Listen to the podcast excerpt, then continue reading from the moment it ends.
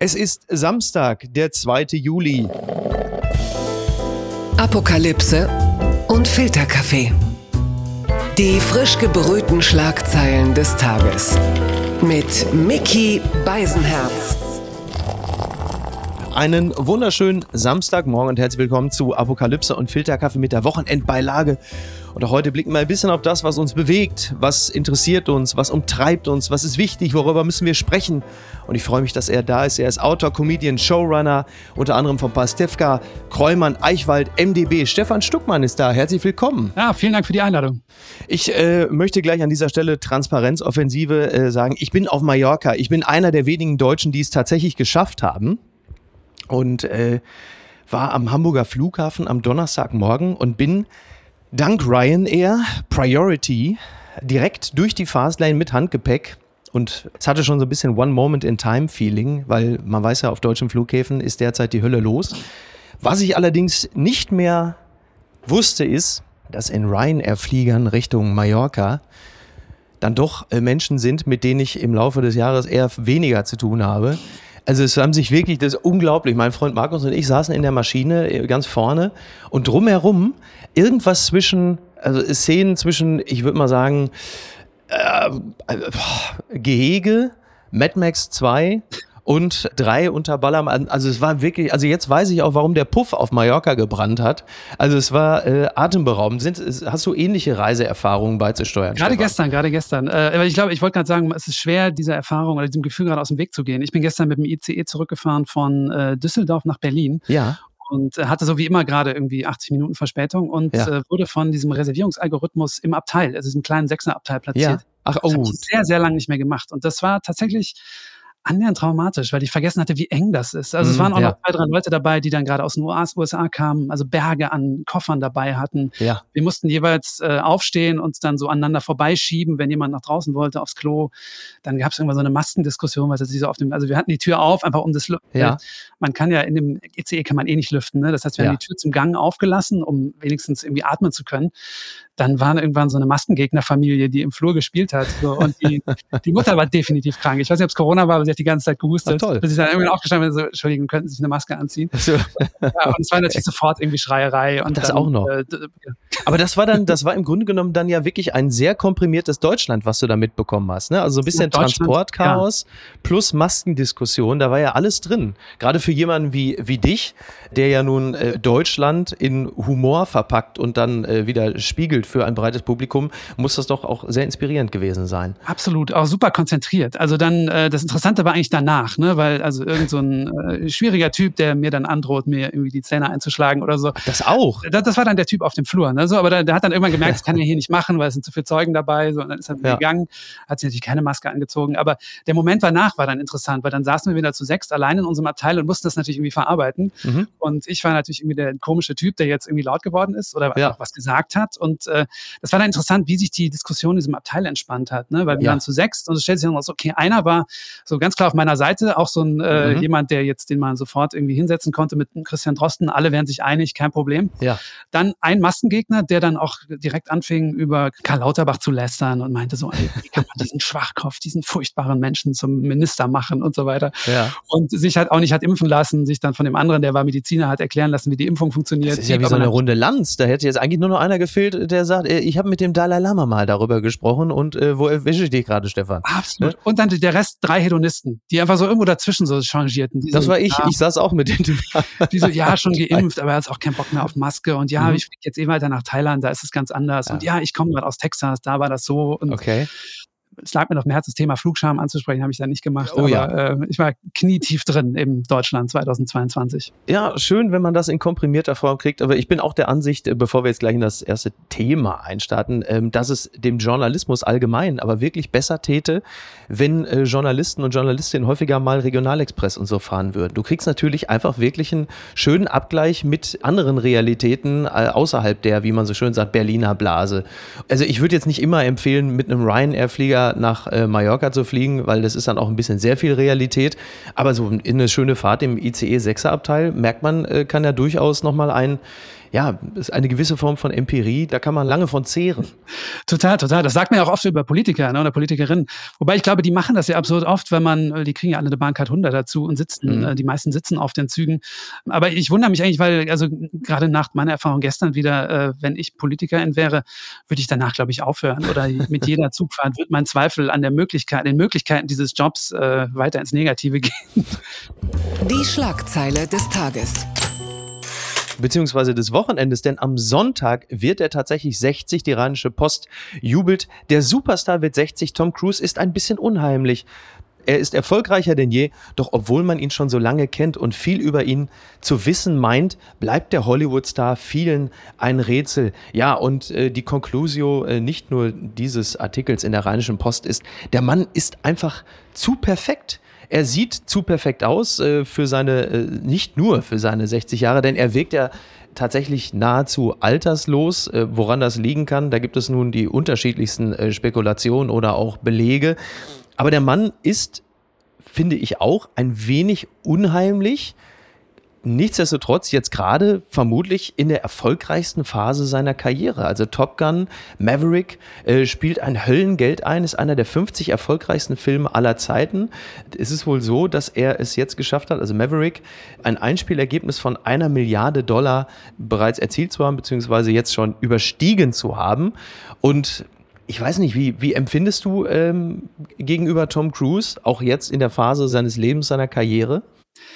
Ich finde es erstaunlich, also die, diese Wendung, die er genommen hat, weil wenn man so, ich denke, so 15, 20 Jahre zurückdenkt, äh, war erstmal Scientology ein viel, viel größeres Thema als jetzt. Mhm. Und er galt als viel schlechterer Schauspieler. Also ich fand, vor 15, 20 Jahren war es tatsächlich eine kontroverse These zu sagen, das ist ein sehr guter Schauspieler, weil ja. einfach alle gesagt haben, so, ach Quatsch, das ist. Wobei Magnolia ist von 2000, ne? Also Jerry Maguire, Oscar-Nominierung, genau. 96, Magnolia 2000, Oscar-Nominierung. Zu der Zeit müsste ja eigentlich dann schon mal der ein oder andere äh, sich da ein, eine feste Meinung Meinung gebildet haben, dass er vielleicht doch gar nicht so schlecht ist. Genau, aber das war ja auch ein Arthouse-Film, ne? den ja. haben viele nicht gesehen. Also wenn man dann irgendwie so mit, mit der Tante gesprochen hat oder einfach irgendwie, weiß nicht, ich, ich weiß noch, so, als ich, äh, ich glaube, das war 2002, da habe ich studiert und hatte an der Volkshochschule in Köln so einen Drehbuchkurs. Ja. Und da war Magnolia schon draußen, da war immer das Beispiel, was man anbringen konnte. Nee, nee, nee, guckt euch mal Magnolia an, das ist super. Mhm. Und das hatte dann niemand gesehen, ne? Ja. außer so die, die zwei Filmfreaks neben den anderen äh, acht Hausfrauen und, und Handwerkern im Kurs, die einfach mal einen Action-Movie schreiben wollten und deswegen diesen Drehbuchkurs gebucht haben. okay. und, so. und das ist interessant, also natürlich sieht man so, Qualität setzt sich nach wie, also auch das Bewusstsein dafür, dass er einfach sehr, sehr viel kann als, als mhm. Schauspieler, hat sich dann doch irgendwann durchgesetzt. Auf der anderen Weise ist es natürlich interessant, dass jetzt in der Zeit, die, die woker ist als jede Zeit zuvor, ja. dieses Scientology-Thema gar keine Rolle mehr spielt. Und das hat, glaube ich, wahnsinnig viel damit zu tun, dass er selber extrem professionell damit ist, äh, sein öffentliches Image zu, zu shapen mhm. Und wahrscheinlich ja. auch eine krasse Maschine hinter sich hat. So. Ja. Weil all diese Infos so, die sind ja verfügbar. Ich habe jetzt, als ich den Text als du mir das geschickt hast, musste ich nochmal so denken, es gab diesen Paul Haggis-Artikel von vor, ich glaube auch schon zehn Jahren im New Yorker, der ja auch bei Scientology war, genau. da auch so ein bisschen Rückenwind für seine eigene Regiekarriere geholt hat und dann aber irgendwann ausgestiegen ist. Und diese New Yorker-Artikel sind so interessante Anekdoten, die so en passant über Tom Cruise drin sind, dass er zum mhm. Beispiel Tom Cruise kommt an und hat irgendwie zwei Motorräder und der Scientology-Chef hat ein Motorrad, was irgendwie komplett, was ich lila verchromt ist und der sagt dann so einem anderen Scientology-Mitglied, was frisch dabei ist, der sich irgendwie gut mit Motorrädern auskennt, so, äh, hier, das hätte ich gerne auch, machst du mir das? So. Ach so. diese zwei Motorräder für Tom Cruise komplett zusammen auseinanderschrauben, jedes einzelne Teil irgendwie vernickeln, verchrommen, sonst was, ist wieder zusammenschrauben und kriegt zum Schluss noch nicht mal Geld dafür. Tom Cruise sagt, cool, danke und fährt damit weg. Ah, okay. Das, ja. das passt ja insofern gar nicht so äh, zu dem, äh, was ja unter anderem auch die Iranische Post zitiert, das aber wiederum wahnsinnig freundlich zu jedem einzelnen Mitglied ist. Jedes einzelne Teammitglied am Set wird mit Handschlag begrüßt. Er denkt offensichtlich an alles zu Geburtstagen von Teammitgliedern. Gibt es auch noch über Jahre hinweg Kuchen irgendwie geschickt oder so. Also da ist schon, du hast richtig gesagt, da ist jemand natürlich auch sehr, sehr erfolgreich darin, sein Image nach außen zu shapen, aber auch nach innen, also als freundlicher, professioneller Mensch zu gelten. Und mhm. es gibt ja nur relativ selten Brüche. Also es gab ja irgendwie äh, diese Tonmitschnitte, diese Dokumente, beim Dreh von, ich glaube, Mission Impossible 7 war es, als Menschen sich nicht an die Corona-Maßnahmen gehalten haben, wo er dann einmal wirklich komplett ausgeflippt ist. Wobei man auch vielleicht im Nachhinein gar nicht mehr genau weiß, ist es vielleicht auch absichtlich geleakt worden, um da irgendwie auch nochmal sich dann auch da, also darzustellen oder den Charakter zu zeichnen, da als jemand, der da auch sehr, sehr professionell arbeitet. Und ja. ab und zu mal vielleicht mal ein gezielt eingesetztes Bild von Emotionalität ist ja mitunter auch nicht so verkehrt, wenn man eh als Roboter gilt.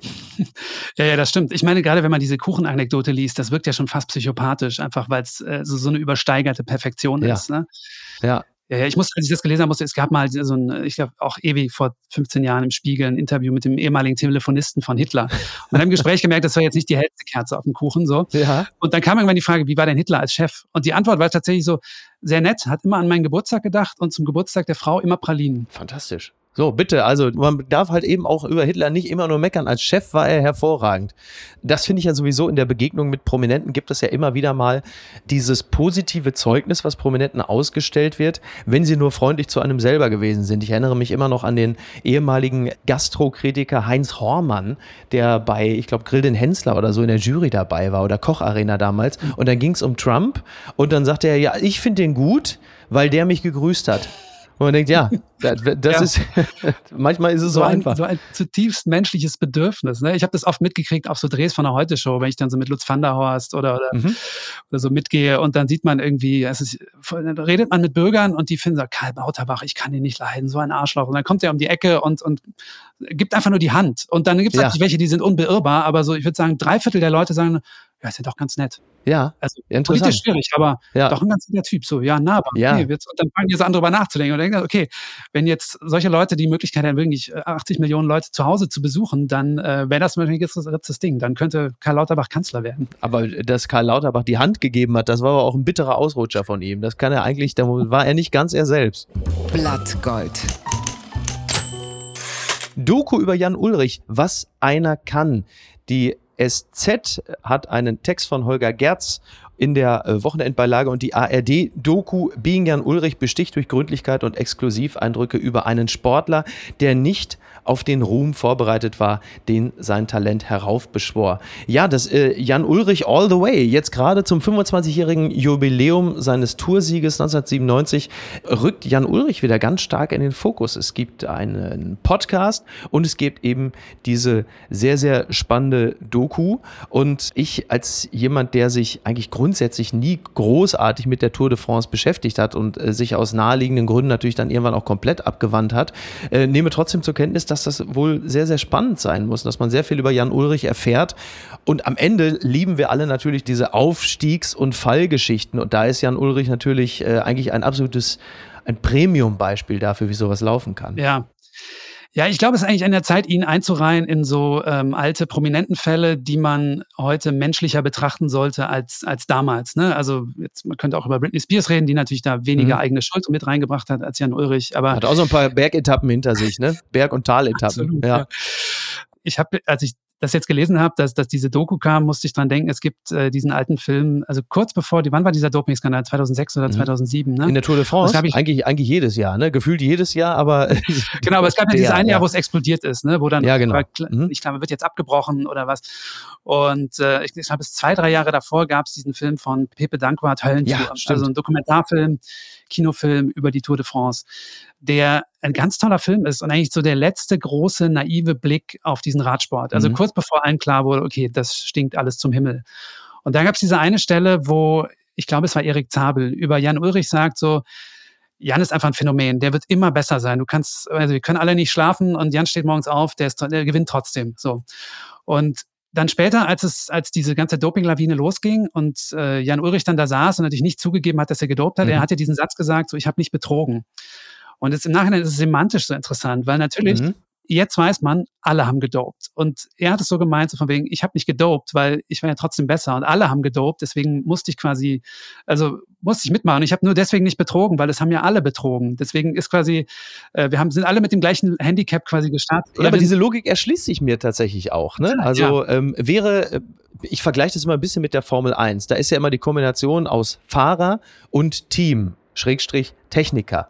So, jetzt hast du auf der anderen Seite bei der Tour de France, du hast den Fahrer, dessen individuelle Qualitäten natürlich erstmal schon mal den Unterschied machen, plus Team, in dem Falle eher Mediziner. Mhm. So, und wenn die gut miteinander arbeiten, dann gewinnt am Ende ja trotzdem immer der, der Beste plus das beste Team. Ja. Also das erscheint mir auf Grundlage dessen, dass es alles natürlich grundfalsch ist im medizinischen Sinne, aber am Ende gewinnt natürlich trotzdem der Beste oder ja. die Besten. Insofern ist diese Logik von Ulrich natürlich total schlüssig. Es ist halt leider nur ein verheerendes Signal äh, an die Jugend, die ja irgendwann anfangen, dass man denen sagt, du musst ab einem gewissen Punkt dann Arzneimittel nehmen, um auf den höchsten Level zu kommen. Deswegen kann man sowas natürlich niemals durchwinken und sagen, ja, dann mach doch einfach alle. Am Ende gewinnt ja doch wieder der Beste. Ja. Ist halt ein bisschen schade, weil der Sport ist ja absolut beeindruckend, also der Radsport. Ich meine, jeder, der mal, ich, ich, wenn wenn ich mit meinem Rad äh, irgendwie nur zur Dove Elbe fahre und da ist eine kleine Steigung, dann verfluche ich schon alles um mich herum. Ja. Und die Vorstellung, du hast da irgendwelche Bergetappen oder ich hatte es irgendwie heute noch bei, bei Radio 1, also wir sprechen heute am Freitag,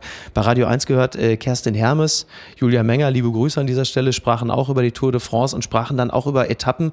Zum Beispiel, die Bergetappe ist ja der Klassiker, ja. da kann sich jeder irgendwie was drunter vorstellen. Aber es gibt zum Beispiel auch Etappen, die über Kopfsteinpflaster gehen. Wenn ich mir das vorstelle, das ja. alleine ist für mich schon die absolute Horrorvision. Ja. Fürchterlich. Ja. und lass mich das kurz ich will jetzt nicht als Doping-Apologet hier in, mich in deinem Podcast vereben. Was ich eigentlich meinte, ähm, heute weiß man ja, die, die Schuld ist eigentlich gleichmäßig verteilt, ne, weil mhm. alle gedopt haben.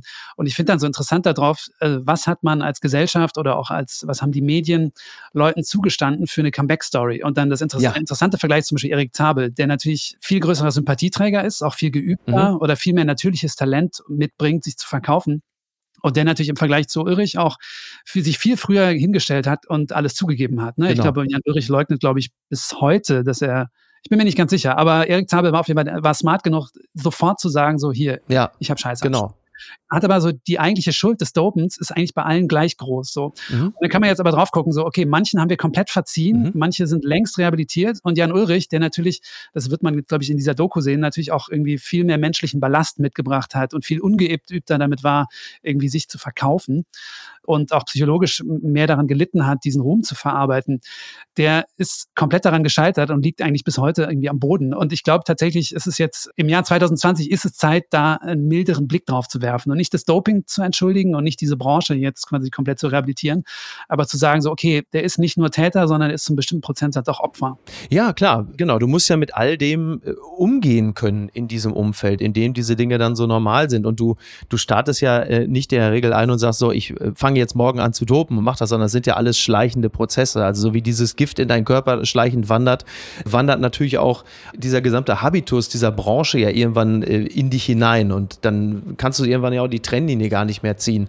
Und was die Außendarstellung angeht, muss man sowas natürlich können oder man muss es lernen. Und im Falle von Jan Ulrich war es ihm offensichtlich nie wirklich gegeben. Auch im Umgang, wie du richtig sagst, mit den eigenen Vergehen. Also nur scheibchenweise das zugeben, was sowieso schon bekannt gewesen ist.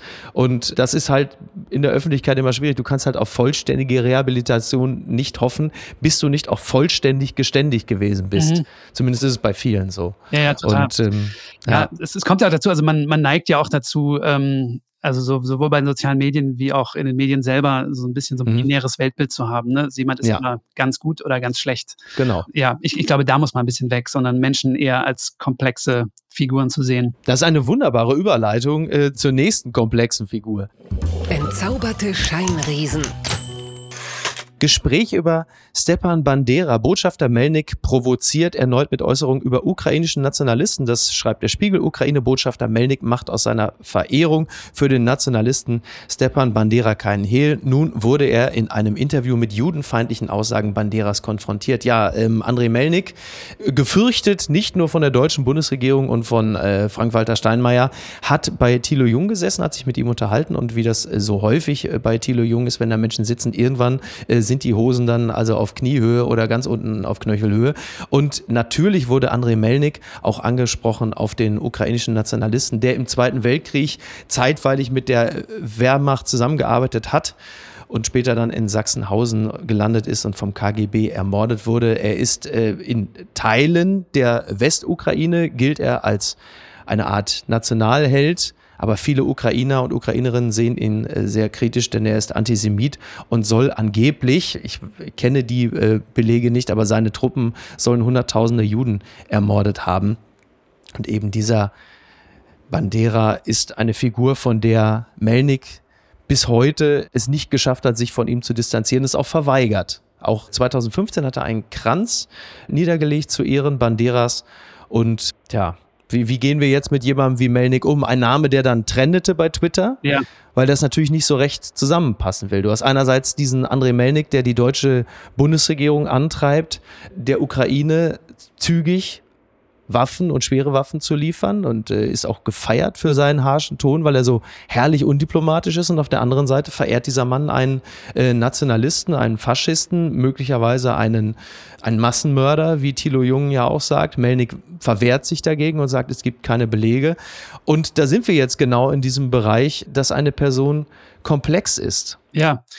Nee, absolut. Also das, historisch ist es ja nicht unser beider Fachgebiet, aber das scheint ja unumstritten zu sein, äh, dass dieser ja. Mann Faschist war. Insofern glaube ich, da muss man gar nicht drüber reden, dass das von Melnick die falsche, falsche Haltung ist und die falsche Position. Jetzt geht das natürlich insgesamt äh, unserem Wunsch nach, nach klaren Heldenfiguren, äh, läuft es zuwider. Äh, auf der anderen Seite jetzt ich als Drehbuchautor sage immer, okay, toll, so wird es eine komplexe Figur. Ja. Obwohl ich klar sagen kann, dass das natürlich eindeutig die falsche Haltung ist, mhm. ist natürlich psychologisch interessant, weil man, glaube ich, nachvollziehen kann, wie er da hinkommt. Ne? Ja. Also als äh, Sohn eines Landes, ähm, dem immer wieder die, die nationale Identität abgesprochen wurde und die Daseinsberechtigung abgesprochen wurde. Ein Land, was also dementsprechend immer auf der Suche war nach Symbolfiguren, die es dann nutzen kann, diese, also eine Idee von der Ukraine aufzubauen. Ne? Und sich dann in dem Fall jetzt einen falschen Mann mit aufs Podest gestellt mhm. hat. Ja. Und jetzt in einem Moment, wo quasi das eigene Land äh, angegriffen wird von, von Russland und Putin unter dieser ähm, fadenscheidigen Begründung, hier seid alles Faschisten, mhm. jetzt quasi von dem eigenen Denkfehler abzurücken und den eigenen schwarzen Fleck oder den eigenen blinden Fleck zu erkennen. Ich kann mir vorstellen, warum das für ihn schwierig ja. ist. Es ist natürlich trotzdem falsch, aber es ist psychologisch interessant. Ja, total. Und genau, es ist eine äh, komplexe Figur und äh, diese psychologische Genese, diesen Weg kann man ja durchaus auch mitgehen und, und verstehen, wo das Ganze herkommt. Jetzt wird halt interessant zu sehen, was dann daraus erwächst. Also ähm, das ist natürlich manchen dann auch ein, ein beliebtes Vehikel, um zu sagen, ja siehst du, jetzt müssen wir uns langsam mal auch von der Ukraine abwenden. Wir haben auch unsere eigenen Probleme und wir können die ja auch nicht unterstützen, weil siehe da, jemand wie Melnik, so sind die doch alle.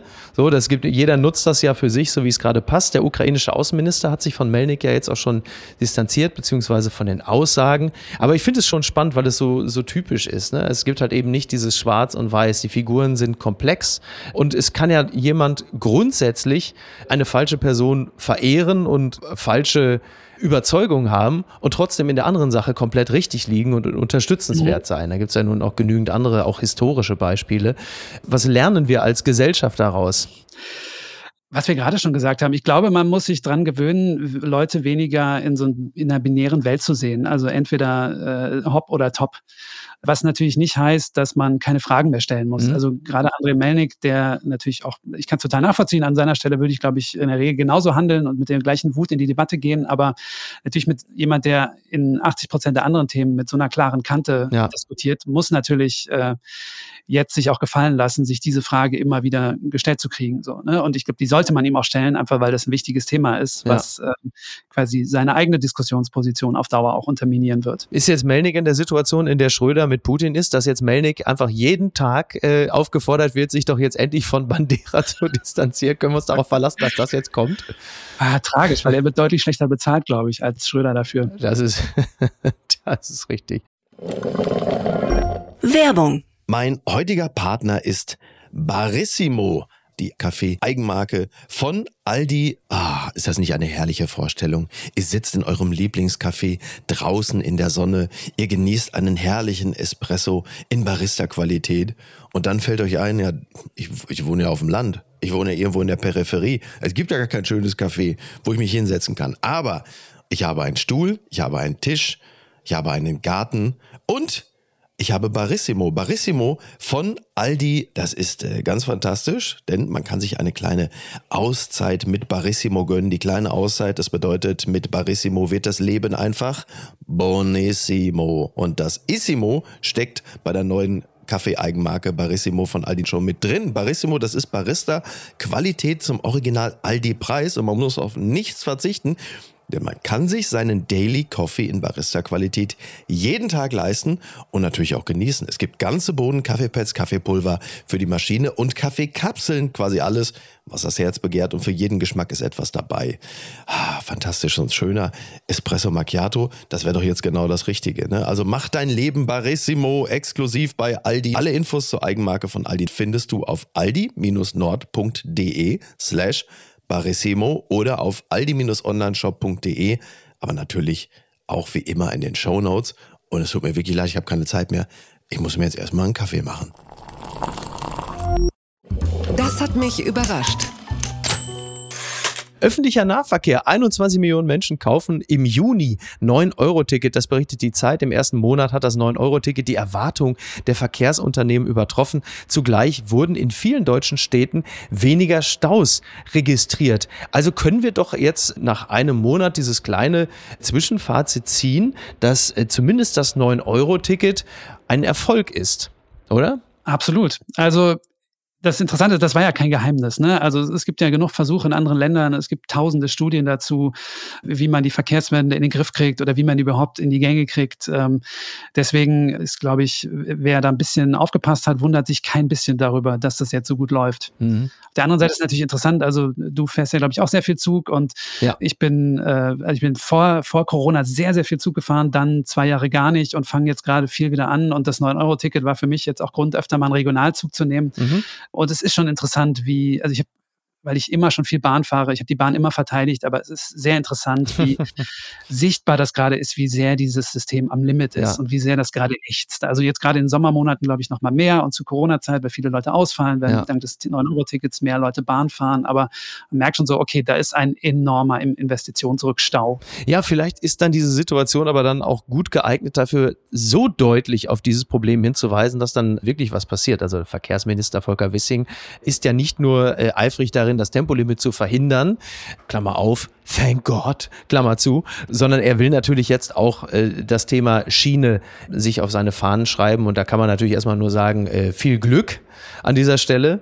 Das äh, wird sicherlich nicht einfach, aber wie kaputt gespart das ganze System Bahn ist, das sieht man natürlich überdeutlich. Was ich nicht so ganz nachvollziehen kann, erstmal auf der Oberfläche ist, wenn es doch ein so erhöhtes Fahrgastaufkommen gibt, wieso man dann teilweise echt nur so Bahnen schickt, äh, wo nur so drei Waggons sind. Aber klar, wenn du kein Personal hast, mhm. also du kannst die Dinger ja nicht leer irgendwie losschicken ohne Leute. Ja. Bordrestaurant ist mittlerweile ja auch eher wie so eine wie so eine Art Serviervorschlag. Also äh, da ist dann meistens niemand mehr.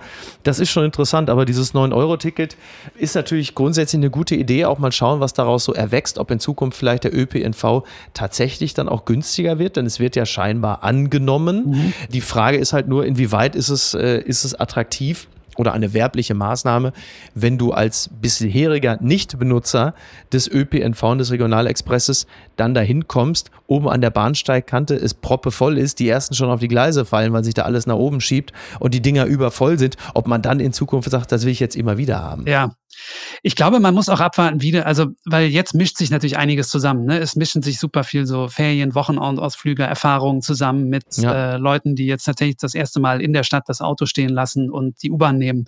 Also zumindest für mich waren das komplett unterschiedliche Erfahrungen. Also ich habe nicht den Eindruck, dass jetzt innerhalb von Berlin zum Beispiel, oder ich war jetzt viel in Köln und Düsseldorf, dass da das Straßenbahnnetz, das U-Bahn-Netz, das Busnetz ins Ächzen gerät. Ne? Weil ich glaube, mhm, das, das läuft ja. ganz gut. Da kann man natürlich immer mehr machen, aber ich hatte jetzt nicht, ich bin natürlich auch, ich stehe jetzt nicht so früh auf wie manche Handwerker, aber ich hatte nicht den Eindruck, okay, dass da einiges im, dass da so viel im Argen liegt, wie zum Beispiel in der Regionalbahn. Ne? Ja. Andererseits zum Beispiel, ich muss oft zwischen Düsseldorf und Köln umherfahren. Mhm. Normalerweise habe ich eine Bahncard 50, dann kaufe ich mir einfach ein normales Ticket für ein ICE, weil mit Bahncard 50 ist es tatsächlich billiger als der normale Nahverkehr, was auch ja. schon absurd ist. Steig in Düsseldorf in den ICE, 25 Minuten später in Köln geht die Tür auf und ich bin angenehm angekommen. Ja. Und jetzt mit dem 9-Euro-Ticket war ich geizig, dachte, ich habe ja schon bezahlt, nehme ich eine Regionalbahn. Und es war eine Katastrophe. Ich habe es fünf, sechs Mal gemacht. Das Schlimmste war, einmal habe ich 90 Minuten gebraucht, weil irgendwo was. Das ist ja eigentlich nur 30 Minuten, ne? Düsseldorf-Köln sind ungefähr 30 Minuten. Ja, mit der Regionalbahn sind es 40. Das ist auch ah, schon ja, okay. so längst. Also, mhm. wenn man jetzt so Leute, die sich mit Stadtplanung, Geografie auskennen, erzählt, so Köln-Düsseldorf, für die ist es ja die gleiche Stadt, das ist die gleiche Metropolregion. Ja. Wenn man Tokio drüber legt, wenn man Los Angeles drüber legt, dann ist es, ey, was, es ist das Gleiche, komm. Ja. So. Deswegen, das sollte eigentlich sind 35 Kilometer, das, die Strecke darf eigentlich nicht länger dauern, auch mit einer S-Bahn als 25 Minuten. Ja, stimmt. Ne? Ja. Aber in, wenn man dann Regionalbahn nimmt, S-Bahn sind es 40, 45 Minuten, dann bleibt die noch irgendwo liegen, dann geht die Klimaanlage kaputt, dann ist in Leverkusen irgendwas, dann steht man 40 Minuten in Leverkusen. Ich hatte tatsächlich vor zwei Wochen die, die Durchsage in Leverkusen, liebe Mitfahrende, ich bitte Sie weder zu schubsen noch zu spucken. Oder Zu dachte, spucken, was okay. ist denn hier los? So. Gott, oh Gott. Die Nerven liegen blank, auch bei den äh, Fahrern. Aber Leverkusen war natürlich nur, das ist ja das Einzugsgebiet von Karl Lauterbach, also nicht spucken, also das wegen der äh, Omikron. Darum natürlich nur spucken, ist generell völlig in Ordnung, aber jetzt in Corona-Zeiten muss man aufpassen, ne? Alles klar. Das gibt's doch gar nicht. Paramount Streaming Chief Tom Ryan talks global expansion, new originals. Variety meldet das, der, äh, der Mediendienst, der Branchendienst. Ähm, was kündigt der Mann da an, der Paramount Streaming Chief? Finde ich auch interessant. War das nicht früher irgendwie äh, der Titel für indigene Völker? Ich weiß es auch nicht. Ähm, Paramount Plus, was ist das? Ein weiterer Streamingdienst? Was erwartet uns da? Das ist noch ein Streamingdienst, ähm, der im Winter kommen soll. Äh, Paramount Plus, also genauso wie Disney Plus oder Netflix, einfach äh, das ganze Kino- und Filmprogramm von Paramount.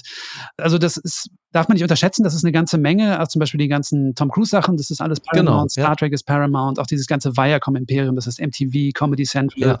SpongeBob. Also da gibt's eine ganze Menge. Das ist halt für einen Normalsterblichen nicht so sichtbar wie Disney, wo man direkt zehn Marken im Kopf hat, aber Mhm. das ist ein riesiger Katalog. Also es ist eigentlich die letzte große Medienmarke, die jetzt äh, ihren Streamingdienst an den Mann bringt. Also die andere wäre HBO Max, das ist das Warner Imperium, Mhm. was in Deutschland erst 2025 kommt, Ja. weil Warner den Fehler gemacht hat, die meisten Sachen an Sky zu lizenzieren für viel zu lange Zeit, der aber eigentlich auf dem Rest der Welt schon überall ein Start ist. Deswegen Paramount ist quasi der, das letzte große Medienkatalog-Imperium, was jetzt seinen Streamingdienst startet. Was soll das Ganze kosten? Ich weiß es ehrlich gesagt nicht. Ich vermute auch ein Zehner, Mhm. aber ich bin mir nicht ganz sicher. Disney Plus kostet, glaube ich, irgendwie 4,99 oder so, ne? Kann das sein? Ist das nicht mehr? Ich bin mir gar nicht. Ich glaube, Disney ist 15, oder? Oder muss ich nochmal meinen Account checken, weil ich habe mich nämlich da irgendwann mal angemeldet und daran kann man es eigentlich ja schon wieder sehr, sehr gut sehen. Das ist ja jetzt dann, dann hast du einen neuen Streamingdienst und jetzt stellt sich natürlich langsam die Frage, wie viele will man denn eigentlich noch haben? Also dann gibt es Netflix, es gibt, also jetzt mal für den, für den in Anführungsstrichen normalen Haushalt, ja, hast du irgendwie Netflix, du hast äh, Amazon Prime, dann hast du vielleicht noch Disney, vielleicht noch Apple für die ganz Verwegenen und dann kommt vielleicht noch so ein The Zone-Abo dazu und Sky. So, dann liegst du irgendwie, weiß ich nicht, im Monat dann schon bei 70, Ja. 80, 90 Euro oder so.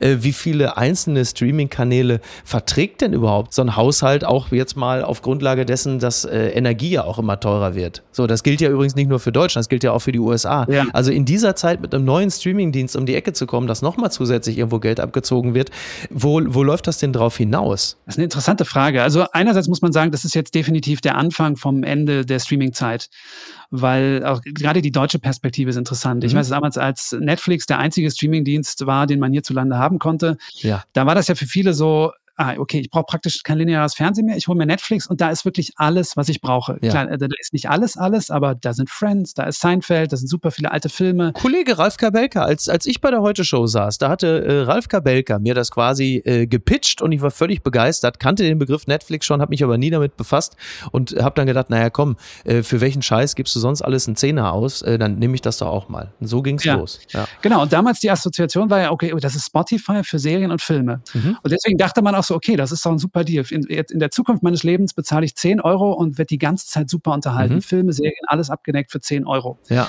Irgendwann hat man dann gemerkt, dann ist die Konkurrenz aufgewacht, dann gab es Disney, dann hat Amazon angefangen, dann kamen alle dazu und haben auch ihre, ihre Ware zurückgeholt. Weil am Anfang, als es nur Netflix gab und als die klein waren, waren die natürlich, haben die Streaming unterschätzt und haben alle ihre Sachen rauslizenziert.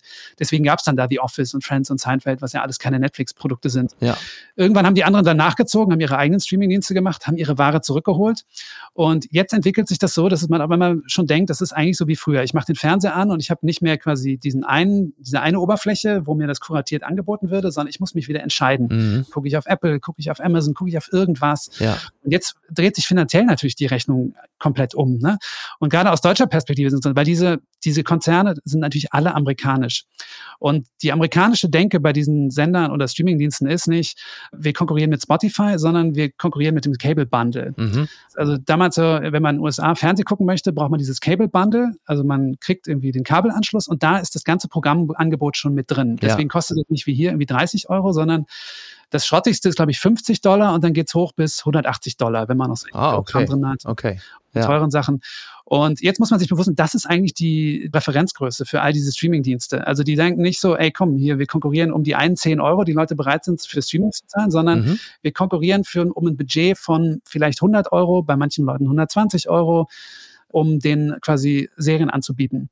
Und das ist natürlich aus deutscher, also aus amerikanischer Sicht ist es immer noch ein guter Deal, weil man verschiebt nur sein Geld. Aus deutscher Sicht ist natürlich so, ey, wow, ich hatte früher Fernsehen war mehr oder weniger umsonst, weil es werbefinanziert war. Ich gebe ein bisschen Gebühren für ARD und ZDF an, aber ansonsten zahle ich hier nichts. Und jetzt kommt auf einmal dieser riesige Batzen dazu, der auch jeden Monat größer wird. Und all diese Dienste haben irgendwie tolle mhm. Sachen am Start, die man irgendwie sehen will. Das heißt, es wird auf Dauer, glaube ich, echt kompliziert, ähm, sich darum zu drücken, dass äh, der eigene Film- und Serienkonsum deutlich teurer wird. Ist es vielleicht so, dass demnächst einfach größere Streaming-Dienste fusionieren, um einfach gebündelt dann Dinge anbieten zu können?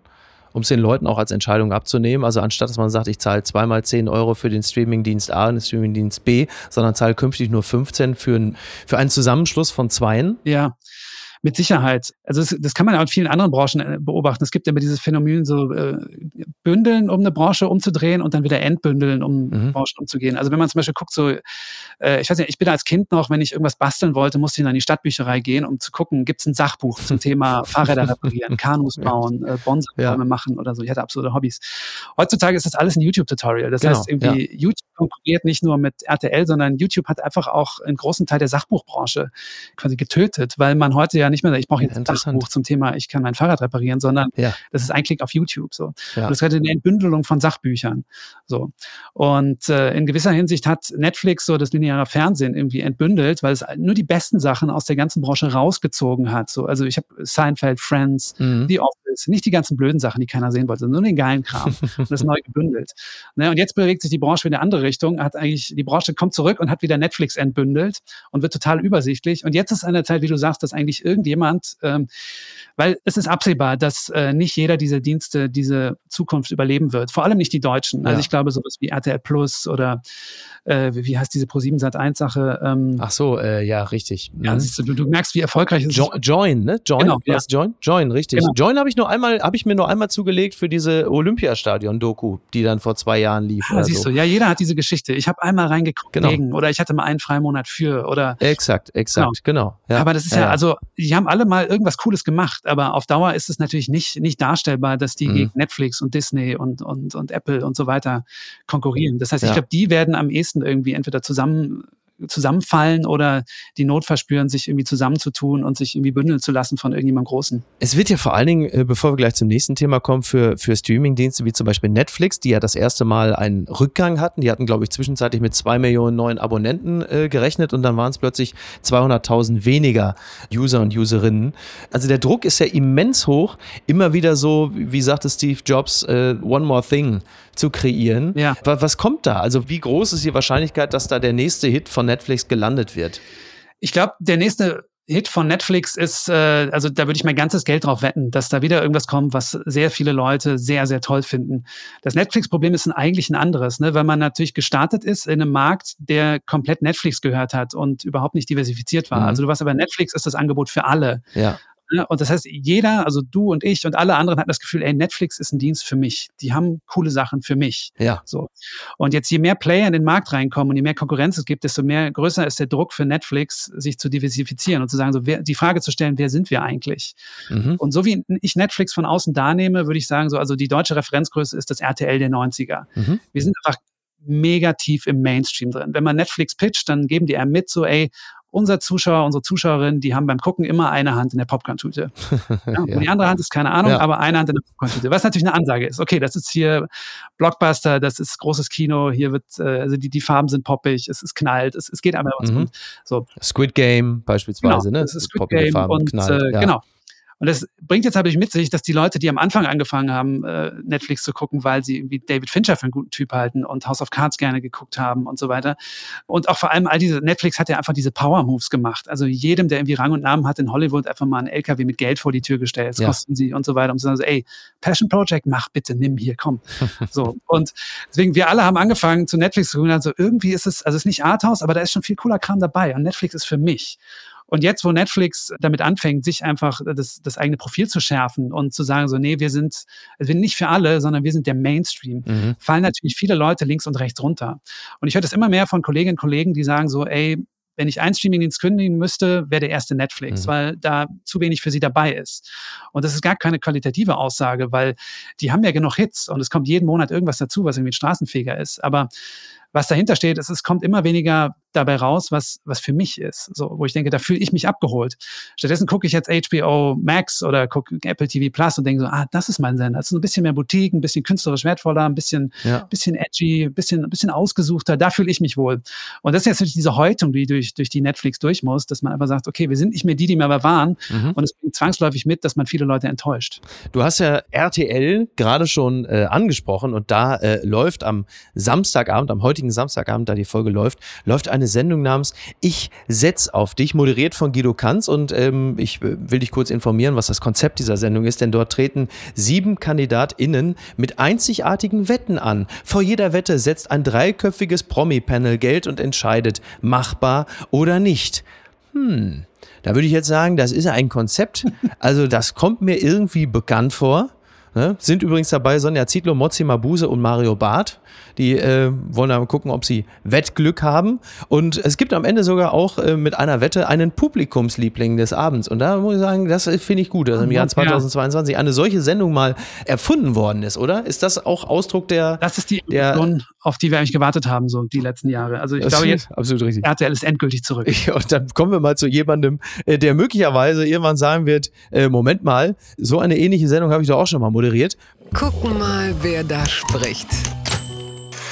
Thomas Gottschalk im Interview, die junge Generation heute, es ist so weich gekocht und sie sind so ängstlich. Das sagt Tommy Gottschalk äh, der Süddeutschen. Thomas Gottschalk erklärt, warum er keine Influencer mag, man Tom Cruise bei Wetten das nicht über Scientology ausquetschen kann und wie er den Bösewicht im neuen Minions-Film spricht von dem großartigen David Steinitz, der ihn interviewt hat. Und äh, es geht schon los mit der Frage, Herr Gottschalk, da kommt Gottschalk, bitte sagen Sie mir, dass wir nicht über meine Haare sprechen müssen. Oh je, so schlimm. Ja, seit ich die Kurzhaarfrisur habe, werde ich nur noch danach gefragt.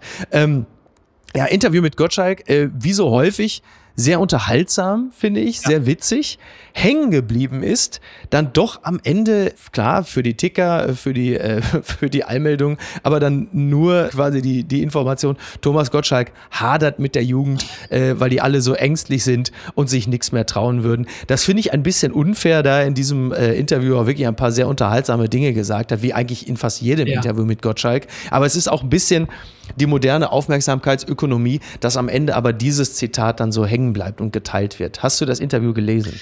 Ich habe es gelesen, ja. Es hat mir auch sehr viel Spaß gemacht, weil ich, also ich, ich würde gern mal mit den JournalistInnen reden, die es geführt haben, weil mich interessieren würde, wie lange man mit ihm reden muss, um so viel Kondensat rauszubekommen. Ja, ja. Ich, ich habe es tatsächlich gerne gelesen. Ich finde es äh, relativ auf den Punkt, teilweise sehr gut beobachtet von ihm. Es ist irgendwie ein reicher mhm. Schatz Anekdoten, den er immer mitbringt. Und ich glaube, je älter wird, desto mütiger wird er auch, äh, einfach mal so Sachen auszupacken. So wie war das mit Harrison Ford im Flieger und so weiter. Ja. Und den Eindruck hat man ja oft nicht, wenn man ihn live sieht, mhm. weil das dann oft einfach so einfach viel Geplauder, diese Wasserfalltaktik, einfach mal Leute zuquatschen, auch sehr viel, sehr viel Egozentrismus. So. Mhm. Und wenn man das Interview liest, dann merkt man so, nee, da ist, also er ist auch ein ganz guter Beobachter. Ja. Er zieht manchmal natürlich die falschen Schlüsse, aber er, er sieht schon viel von der Welt. Ja, äh, tatsächlich. Also wir hatten ja kurz vorher getextet, da hast du auch äh, sehr von dieser Beobachtung geschwärmt. Unter anderem, ich zitiere einfach mal Gottschalk, ich muss da immer an zwei Begegnungen mit Harrison Ford denken. Einmal habe ich ihn mit seiner Familie im Londoner Zoo gesehen. Da hat er Pizza für die Kinder geholt und dann kamen die Wespen und alle waren gestresst und haben gestritten. Ja, da bringt's ja auch nichts, wenn du Indiana Jones bist. Ein anderes Mal hat Ford, der ja auch Pilot ist, den Regisseur Wolfgang Petersen, dessen Frau und mich nach Los Angeles in seinem Flugzeug mitgenommen. Petersens Frau hat aus Versehen etwas Rotwein verschüttet. Ford saß dann verzweifelt schrubbend am Boden. Der Fleck hat ihn wahnsinnig gemacht. So stellt man sich Hollywood-Stars eigentlich auch nicht vor. Das war nichts für mich. Außerdem hatte ich nie den Drang, mich schauspielerisch zu beweisen. Ja, das ist ja genau diese Beobachtungsgabe, von ja. der du, von der du gesprochen hast. Ich glaube, wenn er einen, er hat ja zwei Autobiografien veröffentlicht, natürlich zwei. Wenn er jetzt einfach nur ein Buch rausbringen würde, in dem er nur solche Beobachtungen schildern würde, ich glaube, da käme auch ein ganzes Buch zusammen. Also wenn er mal nicht gezwungen wäre, nur über sich zu mhm. sprechen, sondern all diese Dinge schildern würde, äh, wäre das, glaube ich, auch eine, eine ganz spannende und, und lesenswerte Angelegenheit. Bei, bei Gottschalk finde ich es interessant, weil ich gerade sagte, dass dieses eine Zitat dann hängen bleibt. Da muss er natürlich jetzt wirklich aufpassen. Er sagte jetzt auch zuletzt in einem Gespräch mit Deutschlandfunk Nova, mit Tom Westerholt, dass er natürlich jetzt nicht hier, ich möchte nicht der meckernde alte Onkel werden. Aber wenn du natürlich dich immer wieder dabei erwischen lässt, dass du über die Jugend sprichst und das, was sie alles nicht können oder nicht dürfen oder nicht mehr möglich ist, mhm. dann gerät man natürlich wahnsinnig schnell in dieses Fahrwasser. Und das ist für einen eigentlich doch so frischen Geist wie Thomas Gottschalk äh, nicht das, was er von sich gerne lesen lesen will, schätze ich mal. Ja, es ist ein bisschen schade, weil man natürlich merkt, der wird auf eine bisschen schlechte Art alt. Ne, weil ich finde so grundsätzlich die, also so eine Beobachtung von jemandem wie ihm über die aktuelle quasi Medienpipeline und Entertainment-Pipeline mhm. ist ja wahnsinnig interessant, weil er referenziert ja auch noch irgendwie Mike Krüger, mit dem wir die Supernasen-Filme gemacht haben. Und mhm. ich denke immer so, wie interessant das ist für diese Leute damals Karriere gemacht zu haben, weil also ja du hast ja keinerlei Struktur. Heutzutage, wenn du sagst, ich möchte ins Fernsehen, ich möchte ein Star werden, ich möchte Comedy machen, du hast sofort tausend Kanäle. Du kannst TikTok machen, mhm. du kannst YouTube machen, du kannst Facebook, Instagram, du kannst dich in Berlin, in Köln auf Open Mics stellen. Äh, the world is your oyster. Ja. Du kannst überall hin. Ja. So, Mike Krüger in den 70ern was hat der denn? Also du musst irgendwie was in der Bar fragen, kann ich hier mal spielen? Ist es okay, wenn ich da die Bühne, wahrscheinlich gibt's gar keine Bühne. Ne? Und dann, keiner ist da wegen ihm. Keiner ist da, weil er irgendwie Comedy sehen will. Mhm. Alle sind zu, weil wir das, was trinken müssen. Und das ist natürlich ja. eine ganz, ganz andere Schule, die auch viel weniger kommerziell ist. Das Interessante, also das Gute heutzutage ist ja, dass du all diese Kanäle schon hast. Dir steht alles zur Verfügung. Du hast mhm. früher, ich weiß noch, wie wir in den 90ern Du musst den Camcorder leihen, wenn du mal einen Sketch mit einem Schulfreund drehen willst. Heute hat jeder. Das kenne ich auch noch alles. quasi in der Tasche. Ne? Ja. Aber der Nachteil ist natürlich, es ist komplett durchkommerzialisiert. Und ich glaube, diese Vorsichtigkeit, die er der Jugend vorwirft, ne, und aber zu wenig Traute haben, das liegt natürlich auch daran, dass man äh, schon, also wahrscheinlich im Alter von zehn Jahren hat man schon 20 Shitstorms gesehen. Ja. Und man betritt diese Bühne und weiß sofort, okay, das ist, es kann sofort, also man will ja auch, dass es viral geht, aber es kann auch viral gehen. Ja. Und man denkt sofort mit und man weiß auch, es geht ums Klickzahlen, es geht um, um Reichweite. Also wenn junge Leute darüber reden, die haben ja auch all diese, also ich habe ja schon Schülerinnen und Schüler gehört, die über Reichweite geredet haben. Die sind Wahnsinn, dann in, ne? in, der dritten Klasse und reden über Reichweite. Ja. und das ist ja super interessant. Und das von so jemandem wie Gottschalk zu hören, finde ich wahnsinnig spannend. Mhm. Äh, schade ist dann, dass er natürlich die falschen Schlüsse daraus zieht und also quasi nur die Nachteile sieht und nicht, nicht die Vorteile. Und ich glaube natürlich auch, dass er darauf guckt, wie auf einfach ein Meer, in dem für ihn alles gleich aussieht. Weil man könnte ja auch sagen, so, also man könnte ja auch seine Hochzeit im 80er, 90er, guckt man auf die Fernsehbranche und es ist immer so, in jedem Medium ist immer 80 Prozent Schrott. Mhm, und ja. dann sind, weiß ich, 15 Prozent gut und 5 Prozent toll. Ja. So. Und ich glaube, er guckt jetzt so auf diese neue Welt und sieht nur den Schrott und sieht nicht die tollen Sachen. Mhm. Und das macht es schade. Ja, Total. Übrigens hat, äh, was du gerade angesprochen hast, ähm, was Mike Krüger angeht, ich hatte, äh, jetzt kommt auch, jetzt kommt so ein klassischer Landsatz. Ich habe vor kurzem mal mit Malik Harris darüber gesprochen, aber der, der war im Kölner Treff zu Gast und der erzählte halt eben auch von vielen Auftritten, in denen er in einer Bar gespielt hat, wo halt einfach nur zwei Leute waren, ne? Und auch äh, von diesen zwei Leuten auch nur ein Leut äh, ihn hören wollte. Das heißt, diese Entwicklung, diese Karrierewege gibt es durchaus auch noch, auch wenn sie dann vielleicht möglicherweise schneller äh, in einem riesigen Erfolg enden. Das kann durchaus sein. Also abgesehen davon, äh, dass der ESC für Malik Malik Harris jetzt nicht gerade glanzvoll verlaufen ist, war es ja insgesamt ja trotzdem irgendwie äh, mhm. eine gute Zeit und auch ein riesiger Aufmerksamkeitsboost. Was Gottschalk angeht, was man ihm natürlich immer wieder anmerkt, ist, dass er eigentlich eine tiefe Sehnsucht danach hat, dass und das, das will ich jetzt gar nicht bewerten, sondern dass einfach ungestrafter wieder Blödsinn geredet werden muss. Mhm. So, das ist in gewisser Hinsicht auch vielleicht gar kein verkehrtes Plädoyer, wenn man sagt, dass die Leute insgesamt vielleicht sich ein bisschen entkrampfen müssen und nicht Angst haben müssen, für jeden falschen Satz sanktioniert zu werden. Da würde ich natürlich mitgehen. Auf der anderen Seite würden natürlich viele Leute sagen, ja klar, aber wenn du so einen Schwachsinn erzählst wie bei der letzten Instanz, dann darfst du dich auch nicht wundern, wenn natürlich dann auch etwas entsprechendes zurückkommt. Mhm. Ähm, und irgendwo dazwischen bewegt man sich dann ja. ja. So, ich verstehe seinen Angang, dass er sagt, naja, wir haben halt, äh, ich habe immer so geredet, wie äh, mir der Schnabel gewachsen ist. Und das wünscht man sich natürlich grundsätzlich von der Showbranche auch, dass jetzt nicht, weil das haben wir ja im Fußball oder in anderen Branchen auch, dass man natürlich dann immer sich darüber ärgert, dass alle so stromlinienförmig reden, mhm. eben halt aus Angst vor Shitstorms. Wobei ich mittlerweile, ich weiß nicht, wie es dir geht, ich habe das Gefühl, dass der Shitstorm als Institution so langsam seine Wirkmacht verliert. Weil so Andy Warhol-mäßig, jeder hat mal seine 15 Minuten Shitstorm gehabt.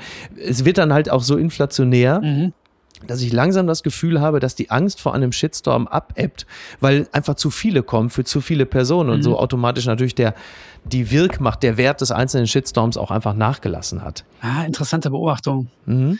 Also ich finde ja auch interessant, darüber, es taugt ja auch nicht, nicht jedes soziale Medium für den Shitstorm. Ne? Also das beste Shitstorm-Medium ist ja nach wie vor Twitter, einfach weil es am leichtesten vervielfältigbar ist. Du kannst es retweeten Absolut. und es geht sofort wie ein Lauffeuer. Ne? Ja. Shitstorm bei Instagram ist schon deutlich, deutlich schwieriger. Shitstorm bei YouTube deutlich schwieriger. Mhm. Ja. Und ich habe keine passende Studie dazu, aber in meinem privaten Umfeld und so im eigenen Erleben habe ich das Gefühl, so auch, auch Twitter fängt gerade an, so diese, diese ersten Facebook-Symptome zu entwickeln, ne? wo man merkt, so es gibt so eine Enttäuschtheit bei Leuten, es gibt so eine Müdigkeit, Mhm. irgendwie man, dieser opake Algorithmus, wo man das Gefühl hat, so irgendwie, manchmal tweete ich gute Sachen, keiner liked die, sehen die Leute die überhaupt, so. was passiert hier? Oh. Oh, ja. Oder auch diese, also diese Wut. Also das ist natürlich auch, ähm, wo wir vorhin waren, die binäre Weltsicht. Ja. Man einfach merkt, so das ist einfach so ein sehr platter, manchmal, manchmal natürlich angemacht, manchmal sind Sachen binär, aber oft halt nicht. Und das ist halt ein sehr, oft ein sehr platter Umgang mit der Realität, der natürlich auch einen schnellen Ermüdungseffekt Ja. hat, weil es ist so wie zu viel Zucker essen, zu viel Actionfilme gucken. Ja. Irgendwann durch- durchschaut man das System und denkt so, okay, ist das nicht Zeitverschwendung? Kann ich jetzt nicht einfach auf den Mhm. Balkon setzen? Ja. Also ich glaube, das wird im besten Fall den, den Shitstorm weiter abschwächen. Ich musste nur wirklich sehr schmunzeln im Zusammenhang mit dieser äh, Melnik-Bandera-Geschichte, dass ein, ein relativ bekannter Twitterer, der über Wochen weg gewesen ist, weil er, ich zitiere, so müde war von allem und er das alles auch nicht mehr konnte, dass er nach langer Zeit der Abstinenz wieder da war und das Erste, was von ihm kam, war direkt auf Melnik, schämen Sie sich, wo ich dachte, ja, genau, Classic Twitter, also einfach ermüdet von allem und du kommst zurück und das Erste, was du machst, um wieder das, das Licht der Öffentlichkeit zu erblicken, ist, dass du erstmal jemand anderem sagst, schämen Sie sich. Das war für mich wirklich so ein klassischer Twitter-Reflex, wo ich dachte, würde ich ja, jetzt gerne Thomas ja, Gottschalk fragen. Hat Tom, wird Thomas Gottschalk sagen, ich bin müde? Ich, Ich- glaube nicht. Thomas Gottschalk wird immer sagen so, hey Leute, hier. ja, hier, ich bin doch da. Ja, also, ja, äh, alles Gute. Das Kleingedruckte. Buchempfehlung, die Sachbuch-Bestenliste für Juli, August. Gute Menschen, mysteriöse Moose und falsche Freiheiten. Das sind unsere Sachbuchempfehlungen für die beiden kommenden Monate. Das äh, kann man der Zeit entnehmen. Da ist unter anderem auf eins ein Buch von Armin Falk, warum es so schwer ist, ein guter Mensch zu sein. Niemand würde von sich behaupten, ein schlechter Mensch zu sein, denn wir erinnern uns an Gutes, während wir Schlechtes verdrängen. Der Verhaltensökonom Armin Falk zeigt, warum es uns nicht gelingt, auf Ökostrom umzustellen oder an Arme zu spenden. Seine Forderung, Gesellschaften so zu verändern, dass schlechte Handlungen bestraft, gute belohnt werden. Ja, das ist eines dieser Bücher. Auf Platz 4 ist ein Buch namens Verbot und Verzicht. Und auf Platz 5 die Mutter der Erfindung. Also da ging es darum, dass ähm, speziell Erfindungen, wenn sie weiblich geprägt waren, selten auf große Zuneigung seitens der Öffentlichkeit stießen. Und ich habe jetzt diese drei nochmal rausgenommen, weil man merkt, wenn das die besten Listen anführt, dann merkst du natürlich auch, welche gesellschaftlichen Themen die Menschen so umtreiben. Mhm. Es, sind, sind es Themen, mit denen du dich auch beschäftigst oder sagst du, äh, das brauche ich jetzt privat nicht auch noch? Nee, absolut. Also gerade, äh, also alle drei eigentlich. Ne? Also ich denke, ge- gerade dieses Bestrafen-Thema, wir haben ja am Anfang, kurz- das, ich habe ja direkt das Wort Flugscham, glaube ich, irgendwo untergebracht. Ja. So Klimakrise beschäftige ich mich echt viel mit und ähm, zermarter mir auch viel den Kopf darüber, wie man damit umgeht, wie man das löst. Mhm. Hatte ich auch gerade wieder beruflich damit zu tun, also einmal das zu bearbeiten. Und ich finde es enorm schwierig, da irgendwie zu Hebel, Hebel zu finden, weil Ja. ja eigentlich sichtbar ist, wir verkacken das gerade, wir schaffen es nicht, wir sind Mhm. viel zu langsam. Ja. Und ähm, ich bin da auch, glaube ich, manchmal ein bisschen zu radikal oder habe auf jeden Fall eine gewisse Wut in mir. Und äh, Mhm. ich, ich, ich frage mich immer so, was muss ich machen, was kann ich machen? Und ich bin immer wieder total ratlos, weil ich weiß, okay, ich kann jetzt mich irgendwo hinstellen und Leute anschreien, aber das hilft auch nicht. Ne? Ja, das stimmt. Dieser, dieser langsame Weg ist schon der, der hilfreichere und der bessere, aber auf der anderen Seite weiß man natürlich, wir haben eigentlich keine Zeit mehr. Mhm. Ja, und das ist dieses Dilemma, in dem wir stecken, Ja. das mich sehr, sehr ratlos macht. Ich habe da überhaupt keine Antwort, aber was ich immer wieder sehr frustrierend finde. Ja, also genau, vor allen Dingen der Klimaschutz trifft natürlich jetzt auf die möglicherweise ungünstigste Zeit äh, sagen wir, der, der letzten 100 Jahre, denn eigentlich ist die Dringlichkeit ja allen bewusst, das ist offensichtlich. Dann hast du aber globale Themen, die das Thema Klimaschutz derzeit überlagern in Sachen Schreckensimpulse, Impulse, die da gesetzt werden. Und dann hast du jetzt auch noch im Sommer Sommer 2022, zumindest in Deutschland und wahrscheinlich auch in anderen Teilen der Welt, dieses Gefühl von, ich will jetzt mal was für mich tun. Mhm. Also Pandemie zwei Jahre plus, wer weiß, wann der Irre den Atomknopf drückt. Ich will jetzt eine Weltreise machen. Ich will jetzt noch mal was von der Welt sehen. Jetzt ist es auch mal an der Zeit, dass wir auch mal an uns denken, Uwe. Und genau in dieser Zeit, wo eigentlich ja die Selbstbeschränkung, im Zweifel auch die lustvolle Selbstbeschränkung zum Abwenden des Klimawandels bzw. der Klimakatastrophe, dass das einsetzen müsst. Genau in dieser Zeit hast du jetzt dieses Gefühl und auch noch die gesamte Intelligenz der Erde wird gerade eingesetzt, um neue Waffensysteme zu entwickeln oder zu verkaufen. Mhm. Das ist ja für Menschen,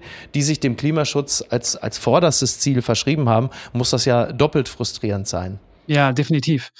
Also auch interessant, was das alles mit sich bringt an, an Konsequenzen so für oder einfach das Nachdenken über unser demokratisches System, ne? Weil mhm.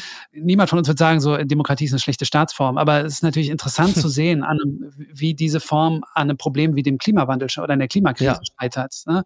Weil natürlich so die langsamen Mühlen all dieser Prozesse, so, mhm. okay, wir bilden uns eine Meinung, dann diskutieren wir darüber, dann stimmen wir ab, dann dauert es wieder vier Jahre, dann stimmen wir wieder ab.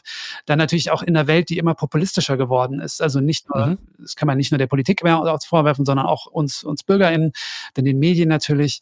Und fast alle Anreize innerhalb dieses Systems so setzt, dass es eigentlich besser ist, das nicht auszusprechen, mhm. wie heikel die Lage ist mhm. und wie sehr der Uhrzeiger schon kurz vor zwölf steht. So. Total. Ja. Und also je länger man drüber nachdenkt, desto depressiver muss man eigentlich werden, ne? Weil wir haben natürlich irgendwie das beste System, was wir uns ausgedacht haben, aber in dem Fall reicht es nicht und bedient sogar Anreize, die, glaube ich, aktiv, also die definitiv aktiv dazu beitragen, dass wir es wahrscheinlich nicht schaffen werden, rechtzeitig quasi die, die Klimawende zu schaffen. Genau, das ist ja etwas, was beispielsweise äh, Vertreter und Vertreterinnen der grünen Jugend wahnsinnig machen. Ne? Die sehen jetzt ihre Partei, die Grünen in der Regierung, äh, in der Ampelregierung, machen sie auch sehr gut soweit, aber sehen halt, dass das, was die Grünen in die Regierung einbringen, natürlich nicht ansatzweise ausreichend ist, um die hochgesteckten Ziele zu erreichen. Und genau das, was du sagst, Demokratie ist äh, mit Abstand die beste Staatsform, die wir zur Verfügung haben. Aber wenn du, ich sage jetzt mal aus der subjektiven Perspektive heraus merkst, das bedeutet, dass die Mühlen zu langsam mahnen, denn der, der, Satz, der immer kommt, ist, wir haben ja keine Zeit, dann kann ich das natürlich an den Rand des Wahnsinns drängen und nur aus der subjektiven Perspektive heraus kann ich natürlich dann auch nachvollziehen, warum sich junge Menschen in Berlin jetzt regelmäßig an die, an die Fahrbahn kleben, wenngleich ich nicht glaube, dass das ein probates Mittel ist, um äh, zumindest weite Teile der Bevölkerung für die eigene Sache zu begeistern. Ich bin offen gestanden sehr überrascht, dass es bislang noch nicht zu größeren gewalttätigen Eskalationen gekommen ist. In einer generell schon sehr, sehr überreizten und übernervösen Gesellschaft. Nachvollziehbar ist das alles, aber in gewisser Hinsicht auch unlösbar, wie du sagst. Ja, leider ja. Also ich, ich kann dir da leider nur zustimmen, weil ich auch wirklich überhaupt keine Idee habe, wie man da dran dran geht. Also vor allem ist es wirklich ein Zeitproblem. Ne? Ich habe natürlich eine Idee davon, wie man ein Bewusstsein dafür schafft. Also man merkt es ja auch selber. So, ich bin vor zehn Jahren Veganer geworden und ähm, bemühe mich immer das keinem aufzudrängen und niemandem davon er zu erzählen, auch um nicht diesem Klischee oder diesem Witz zu entsprechen. Du hast, ne? du hast eine ganze Stunde durchgehalten, ohne es zu erzählen. das ist jetzt okay, jetzt hast mich, aber jetzt habe ich es natürlich erwischt. Aber es ist passt ja. thematisch. Ne? Das Interessante ist, ähm, dass man, obwohl ich nie davon erzähle, kriegen es Leute mit. Also mhm. wenn ich essen gehe, ich sage jetzt nicht, ich bin Veganer, ich brauche was, also ich gucke an der Karte, was ist hier vegan, das, und wenn es nur dann äh, das langweiligste Essen auf der Karte ist oder so. Aber man merkt, Leute kriegen es mit und fangen von alleine dann drüber nachzudenken. Und es mhm. gibt ja auch diese Studien, dass gute Ideen sich verbreiten wie Viren, also so ein bisschen so gute Ideen Corona. Und das kann man, also kann ich tatsächlich in meinem persönlichen Umfeld sehen. So, dass selbst meine Eltern haben dann irgendwann angefangen zu sagen, okay, dann essen wir jetzt kein Fleisch mehr und so weiter. Und man merkt so, okay, das funktioniert. Und auch wenn man die Statistiken anschaut, alles Mögliche. Ist. Leute fahren mehr Fahrrad, Leute essen weniger Fleisch. Mhm. So tendenziell geht die Welt in die richtige Richtung, aber natürlich viel zu langsam. So. Ja. Und das ist für mich tatsächlich ein Problem, auf das ich keine Antwort habe und das mich ähm, auch gerade wenn ich, wenn ich dann wieder Leute sehe, die sich auf die Fahrbahn lege, wo ich dann auch manchmal denke, so, okay, vielleicht muss ich, also weil ich immer damit hadere, so, okay, was kann ich noch machen? Mhm. Also ich habe immer das Gefühl, ich mache zu wenig, ob, ob ich mich schon viel damit beschäftige. Wo ich das total nachvollziehen kann, dass gerade wenn man noch deutlich jünger ist als ich, dann diese Wut hat, und also diese Ausweglosigkeit sieht und dann einfach sagt, okay, scheiße, dann lege ich mich halt auf die Straße, weil mhm. was soll ich denn sonst machen? Alles andere hilft ja offensichtlich nicht. Und was schreibt eigentlich die Bild? Da kommen wir mal zu jemandem, der eher so auf der, auf der anderen Seite der Fahrbahn ist, der da nicht klebt. Post von Wagner. Abschiedsbrief an den Verbrenner. Die EU hat seinen Tod beschlossen.